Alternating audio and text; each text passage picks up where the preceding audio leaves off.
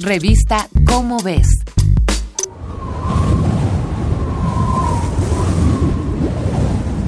Hubo un día en que la temperatura de Estados Unidos, Canadá y Rusia descendió tanto que esas regiones fueron más frías que el Polo Norte.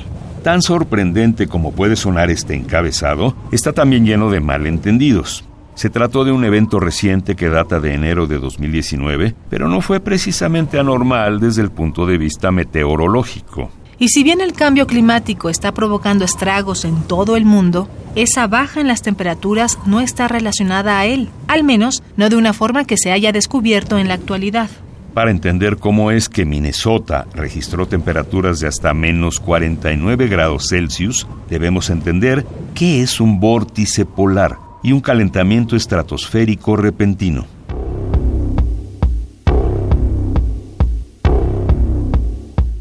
Contrario a lo que los medios de comunicación intentaron reportar durante esta terrible caída en la temperatura, el vórtice polar no es un evento climático extremo. En realidad se trata de una corriente de aire que se forma todos los años cerca de las regiones polares y del que no solemos ver sus efectos, pues en promedio se debilita en dos de cada cinco inviernos. Esta masa de aire gélido se forma en la estratosfera a una altura de entre 12 y 40 kilómetros. Comienza a formarse a finales del otoño y se fortalece conforme avanza el invierno.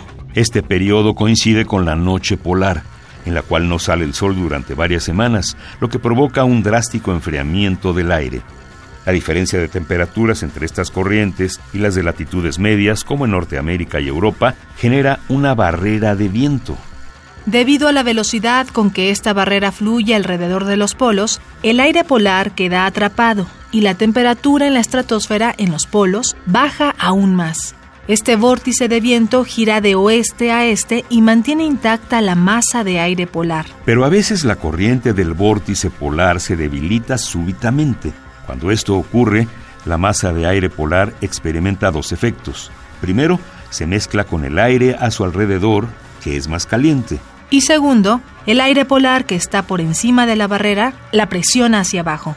De este modo, el vórtice polar se calienta muy rápido y se divide en dos corrientes que se mueven de su posición típica. En otras palabras, el aire frío que comúnmente circula alrededor de los polos puede, sin previo aviso, salir de la zona en la que se encuentra y afectar a comunidades menos acostumbradas a él.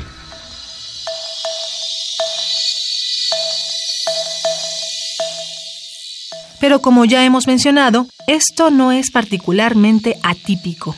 Aunque el promedio de incidencia sea en dos de cada cinco inviernos, también se registran periodos enteros donde este fenómeno no ocurriera.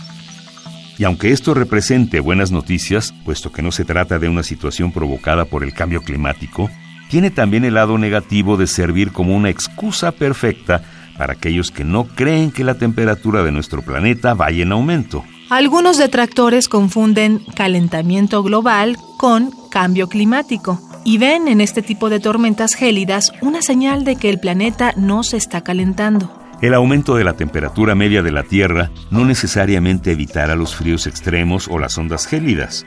De hecho, aún está por estudiarse si con el cambio climático los debilitamientos del vórtice polar serán más o menos frecuentes.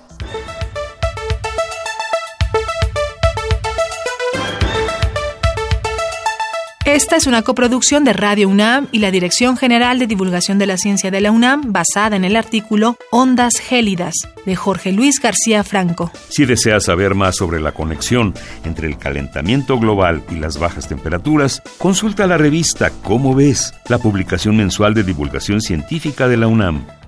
Revista Cómo ves.